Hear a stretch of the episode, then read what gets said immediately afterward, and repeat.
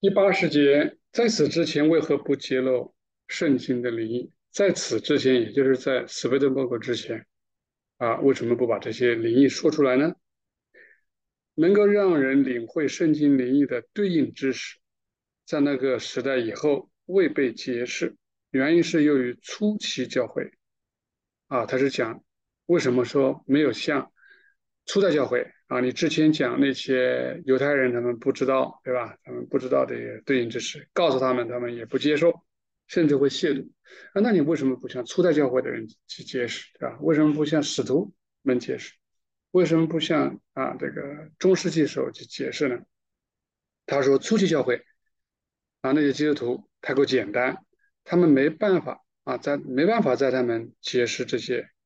啊里面的灵异。如果这样把它解释出来，他们是没办法利用这些知识，也没办法领悟。啊，这是斯维德伯给的解释。他说，在那以后呢？那为什么不解释呢？他说，那个以后，黑暗开始笼罩着整个基督教界。啊，这个黑暗说白了，也就是从尼西亚信经开始，先是许多异端开始蔓延，紧接着尼西亚信经召开，啊，然后关于永恒的三个神性位格，啊，那个时候开始出来了。啊，基督的人格被视为玛利亚之子啊，这个玛利亚甚至是被称为神的母亲、圣母啊，所以那个时候就开始出了一些啊乱七八糟的一些信经啊，由此引发出现今关于称义的信条。该信条教导父子圣灵三位神都应当依次亲近啊，就从我们以前的祷告也可以看得出来啊，一个都不要漏。该讲的都要讲，其实就是三个位格，其实说白了就是三位神，只是嘴巴上不承认而已。当今教会的全部与每件事都依赖于这个信条，如同身体各部分依赖于头。由于他们利用圣经中的一切内容来证明这个错误的信条，圣经上所有内容它都可以用来证明，啊，这就是人类的厉害之处。哪怕是个错的东西，啊，他们用圣经都能给你证明是对的。所以那个时候是灵异是不能说出来的啊！如果一说出来，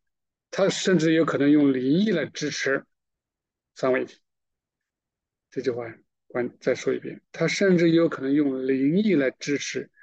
他那些父子圣灵啊三个位格的三位一体，那个唯信称义的信条，他都可以拿出来，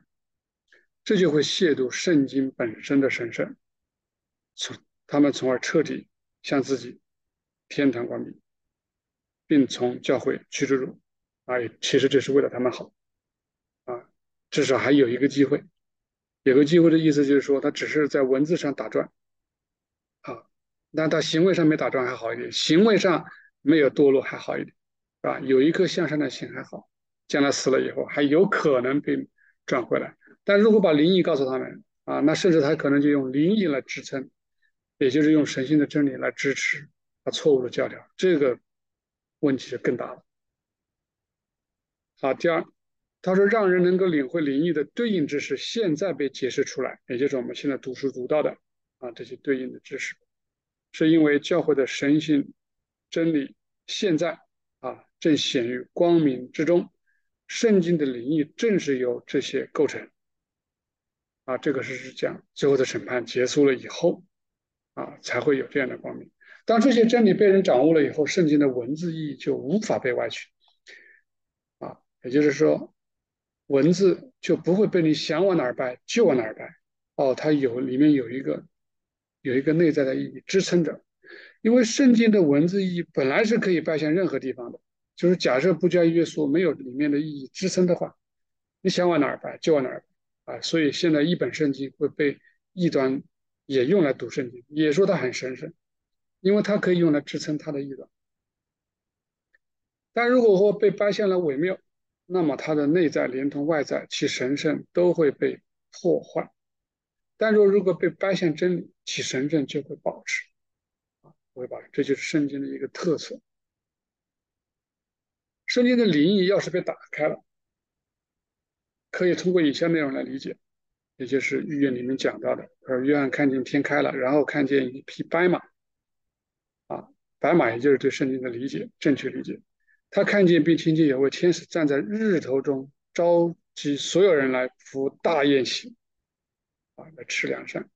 很长一段时间内，灵异不被人认可。这一事实可以通过以下内容来理解，也是启示里面都预言了，他那个兽和地上的君王要跟骑白马的那位征战，啊，要打败他，啊，其实我们现在就面临这个问题。龙逼迫那个生男孩子的妇人，后来追到旷野。并像，并吐出像河一样的水，啊，水我们知道象征真理，它的反义也可以来象征，也是用各样的啊错谬啊来冲击这个真理，反正也把你灭掉为止，啊，大家不要以为啊这个什么地上君王啊、兽啊、龙啊，那是不是有啊？我们能看得到，真的有这么一帮人来攻击我们呢，把我们抓到去坐牢啊，或者是跟我们去辩论呐？啊，然后把我们弄得无家可归呀，或者怎样啊？如果这样想，大家就想错了哈。这个不算什么厉害，他厉害的是，因为这些都是属灵的事情，也就是灵性的事，他是在你里面作战，是在我们的内心作战。他要打败你，是在你的内心把你打败，让你不去承真正的承认，这个真的是来自于天上的教导，真的来自于主的启示，让你不是那么发自内心的承认。主是天下独一的真神，让你的信心减弱，让你对他不再那么的依靠，他就赢了，啊，他赢了，这就是魔鬼的厉害之处，啊，这是一个，呃，就这个观点多说一句，啊，这就是为什么之前没有去解释出来，初代教会也没解释，后来的教会也没有解释，啊，而且一定等到最终的最后的审判，也就是在中间临界把这些势力全部都平衡了、灭了，对吧？平衡了。然后让人可以自由的去选择，有这样光明去照耀进来，它才可以打开。